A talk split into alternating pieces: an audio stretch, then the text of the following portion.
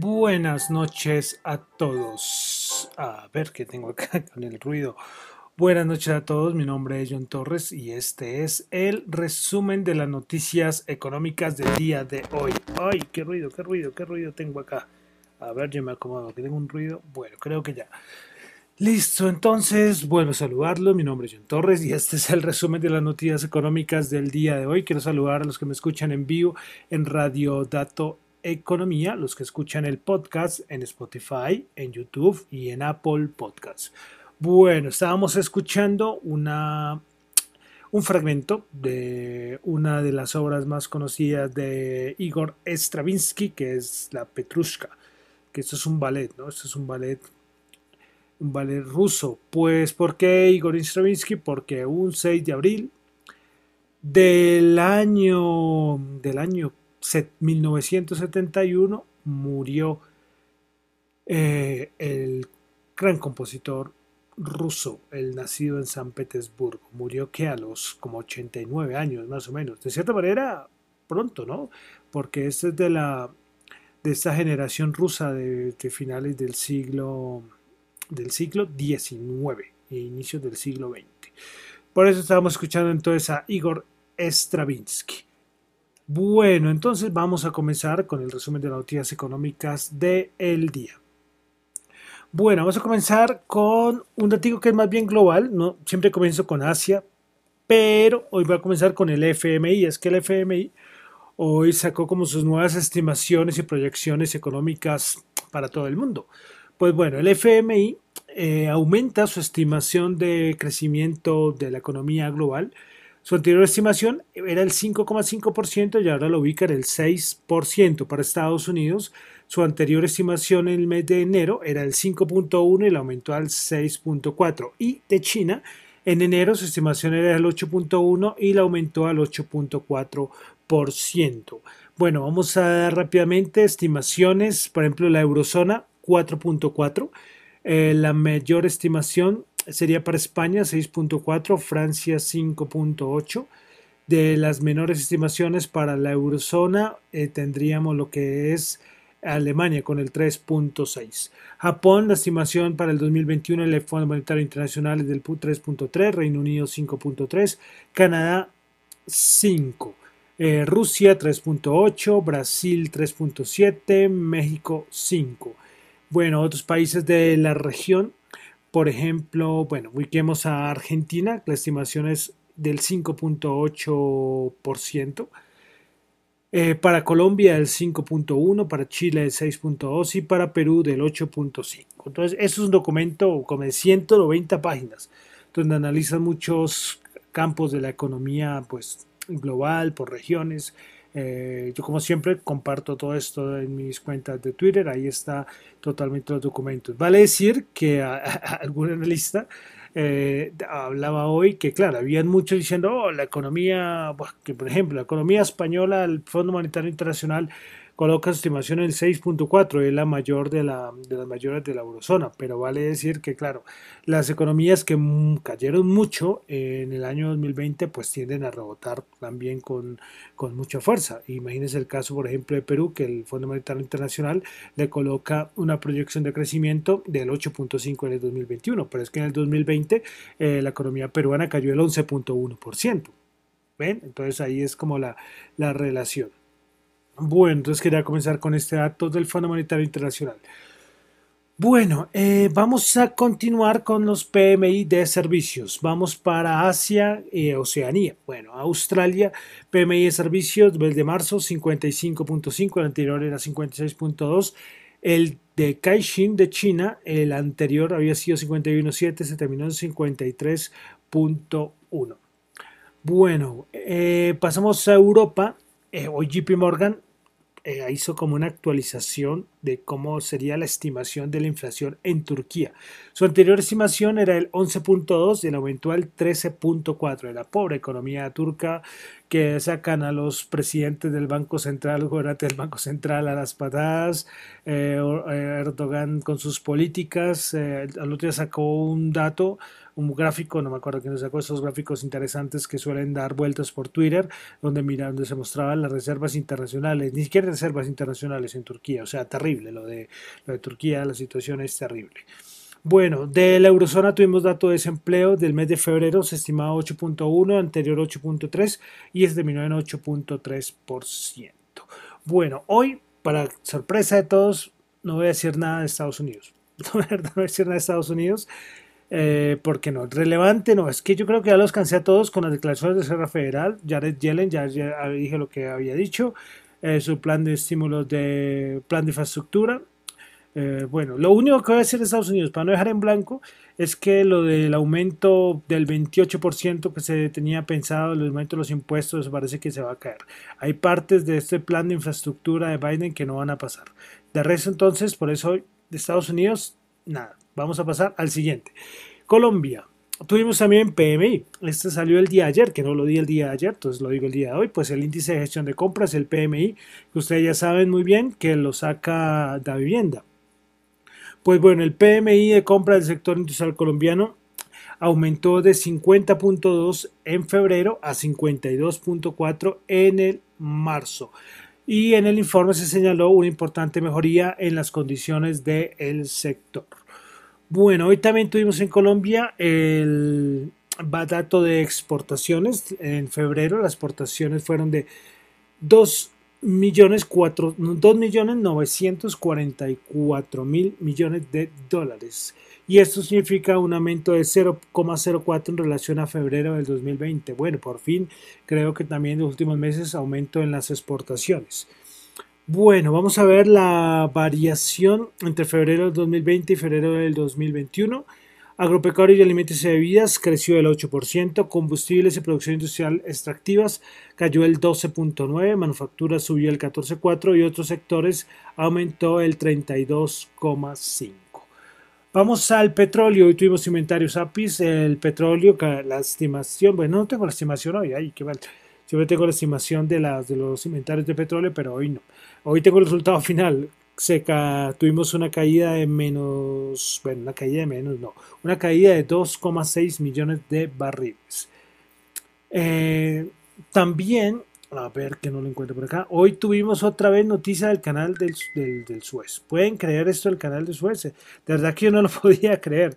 Pues es que hoy nuevamente un buque italiano pues se volvió a trancar en el canal del Suez de verdad yo no lo podía creer. Yo cuando dije, pero no puede ser posible, ¿cómo así que va a volverse? Sí, sí, sí. Yo, de verdad, increíble, increíble. Increíble que otra vez nuevamente, no, fue tan grave lógicamente como el del otro día, el de Evergreen, el Evergiven, que pertenecía a la empresa Evergreen, pero, pero otra vez ya estaban diciendo que, que van a contratar y comprar un montón de grúas, que eso no puede volver a pasar. Increíble. Bueno, y también hoy tuvimos unas estimaciones, unos datos por parte de la Administración de Información de Energía de los Estados Unidos, la EIA, que cada rato digo la EIA, pues hoy elevó su pronóstico de crecimiento de la demanda mundial de petróleo para 2021 en 180 mil barriles por día, es decir, se ubican 5,50 millones de barriles por día. Bueno, algunas noticias a nivel de mercados, de empresas, pues Norwegian Cruise pues anunció su regreso a esta línea de cruceros a sus primeros viajes entre Europa y el Caribe. Esto hizo que la acción subiera como el, creo que el 4%. Recuerdo que les había dicho las zapatillas satánicas, la este grupo eh, que era con sangre humana y bueno, que era una modificación de las zapatillas de Nike. Nike lógicamente los demandó, pero por el momento Nike logró detener las ventas de las zapatillas, las, las Satan Shoes, las zapatillas satánicas. Me parece una cosa súper loca, pero Nike logró detener las ventas de las zapatillas. Bueno, más cositas. LG dijo que nada que hacer, se retira del negocio de los smartphones. Duró cuántos años, duró más de 10 años LG, pero no, nada, intentó con eh, algunos curvos, todo, pero no, nada, se sale de este mercado LG. Y finalmente, pues General Motors dijo que planea en el 2025 entregar aproximadamente un millón de vehículos eléctricos a nivel global esto los, o sea, ¿quién va, ¿quién va a terminar construyendo los otros carros? y además es que Eh, hay países como el nuestro que esto de los coches eléctricos, que nada, esto necesita una infraestructura también especial. Bueno, pero ahí dejo el dato. General Motors planea en el 2025 entregar un millón de vehículos eléctricos. Bueno, vamos a pasar a los mercados. Mercados que, bueno, no es que no estén en tierra de nadie, pero están tan altos. Eh, ya hay un ambiente como que no sé, ya el SP500 por encima de 4000. Bueno, no sé, no sé, de verdad que ya no sé. Yo todavía les daba una razón por las cuales caían, por lo del bono. El bono está súper tranquilo, de verdad que, el, que la rentabilidad del bono de los Estados Unidos a ver si lo encuentro por acá. Es que ni siquiera hace rato lo mire, imagínense eso. Desde que los, los japoneses dejaron de vender bonos, a ver si lo encuentro por acá. Eh, yo de verdad que no lo, he, no he visto, de verdad que no he vuelto a ver. A ver en cuánto está la rentabilidad del bono de los Estados Unidos a 10 años. Recuerden que llegó a 1,77, pues están en 1,66. Entonces esto, hay calma en la rentabilidad del bono, no hay nada pues extraño. Eh, ah, bueno, yo les quería comentar un datico, pero se los comento después de, dar todos los índices, porque si no me, me, cuelgo acá. Voy a comenzar con el Nasdaq 100, bajó 19 puntos, 0.1, 13.578, principales ganadoras. Illumina 7.8%, Pinduoduo 3.6%. Lululemon 3.2%. Principales perdedoras, eh, PyChex menos 4.9%, Apple menos 2.4% y KLA, KLA Corporation menos 2.3%. Pasamos ahora al SP500. El SP500, a ver, que no me aparece esto. Bajó 3 puntos, 4.073, menos 0.1%. Principales ganadores en el SP500, tuvimos a Illumina, 7.8%, en Pfizer Energy 5.6%, Norwegian Christ, lo que sería 4.6%. Principales perdedoras, Playchecks menos 4.9%, Apple Material menos 2.4%, y Calea Corporation menos 2,3%. Pasamos al Dow Jones que hoy perdió 96 puntos, menos 0,2%, 33.430 puntos. Principales ganadoras Nike, 1,5%, McDonald's 1,3%, Goldman Sachs 1%, principales perdedoras Walgreens Boots menos 1,9%, Boeing perdió menos 1,6% y Merenco bajó el menos 1,5%. Bolsa de Valores de Colombia. Bueno, el índice Colcap hoy va, hoy nada, hoy subió 0,0 nada, 0 puntos, 0%, 1324. Bueno, el Colcap. Principal ganador en la Bolsa de de Colombia, Semargos Ordinaria, eh, que ya próximamente ya entra, no sé cuándo entra, en unos días ya entra en zona de exdividendo. Pues hoy subió el 2%, Grupo Argos Ordinaria subió el 1,9% y Nutresa subió el 1,8%. Principales perdedoras, Tuvimos a Bianca menos 5,5%, Éxito menos 2,4% y Grupo Valor Ordinaria, Grupo Valor Ordinaria menos 2,3%. Bueno, eh, yo que les quería contar antes de entrar ya ahora sí a los commodities es que eh, la gente de Goldman Sachs, si es Goldman Sachs, si el Goldman Sachs eh, hizo un análisis bastante interesante, pero voy a dar acá solamente lo importante, del ISM y las bolsas y el mercado. O las bolsas no, el mercado, el SP500 para ser más exactos. Lo hizo un análisis como desde 1980. Recuerdan que cada rato les digo lo de los, eh, PMI, PMI de servicios, PMI manufacturero. Bueno, el ISM también se encarga de realizar todos estos en Estados Unidos. Pues recuerdan que siempre se ha dicho que menos de 50 es que la economía es en contracción, entre más de 50 pues es bueno y más de 60 pues es súper bueno.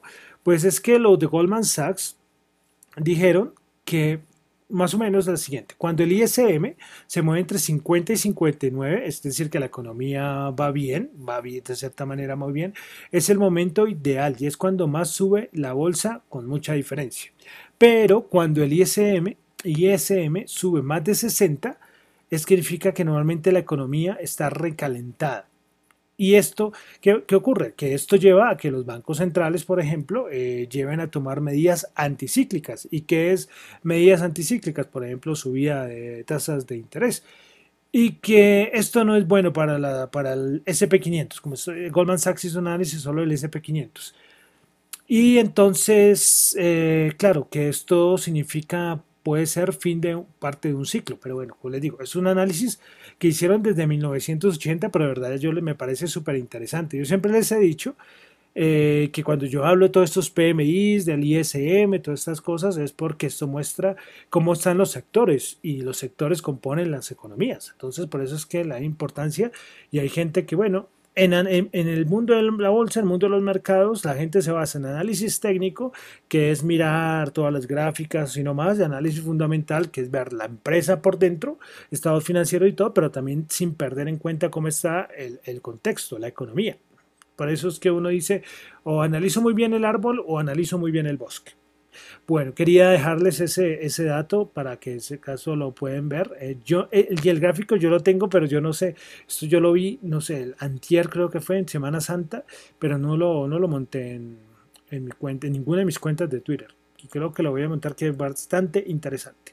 Bueno, ahora sí, vamos a commodities, pues tenemos el petróleo 59.2, subió 0.3, Brent 62.6, subió 0.4 el barril, el oro 1744, subió 15 dólares la onza, Bitcoin 57.849, bajó 1.014 dólares. Vamos a ver cómo está el Bitcoin en este momento, 57.628, es decir, no, 100 dólares la diferencia y eso.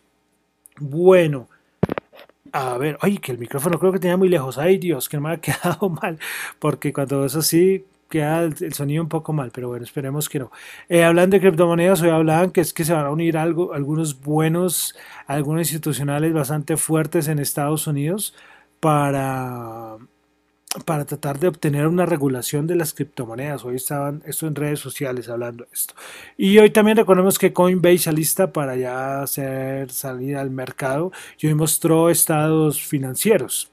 1,8 billones en ingresos brutos, un EBITDA ajustado de 1.1 billones, 56 millones de usuarios y 335 billones en volumen de trading. Una bestialidad estas cifras de este exchange de criptos que es el segundo más importante, porque el primero es Binance. Si estos son los de Coinbase, yo creo que los de Binance son más, más poderosos. Bueno, y para finalizar, terminamos con tasa representativa del mercado, 3.645, bajo un peso. Bueno, entonces ya con eso terminamos el resumen de las noticias económicas del día de hoy. Les recuerdo que es un análisis y opiniones personales, no es para nada ninguna recomendación de inversión. Eh, estudien ustedes, analicen ustedes, eso es lo más importante no me paren bolas a mí, solamente yo doy mis opiniones acá, pero me puedo equivocar muchas veces eh, y pues me quieren que corregir, me corrigen. Sí, recuerden que esto no son ninguna recomendación de inversión. Bueno, me despido, mi nombre es John Torre, me encuentran en Twitter en la cuenta arroba John Chu y en la cuenta arroba Dato Economía. Muchísimas gracias.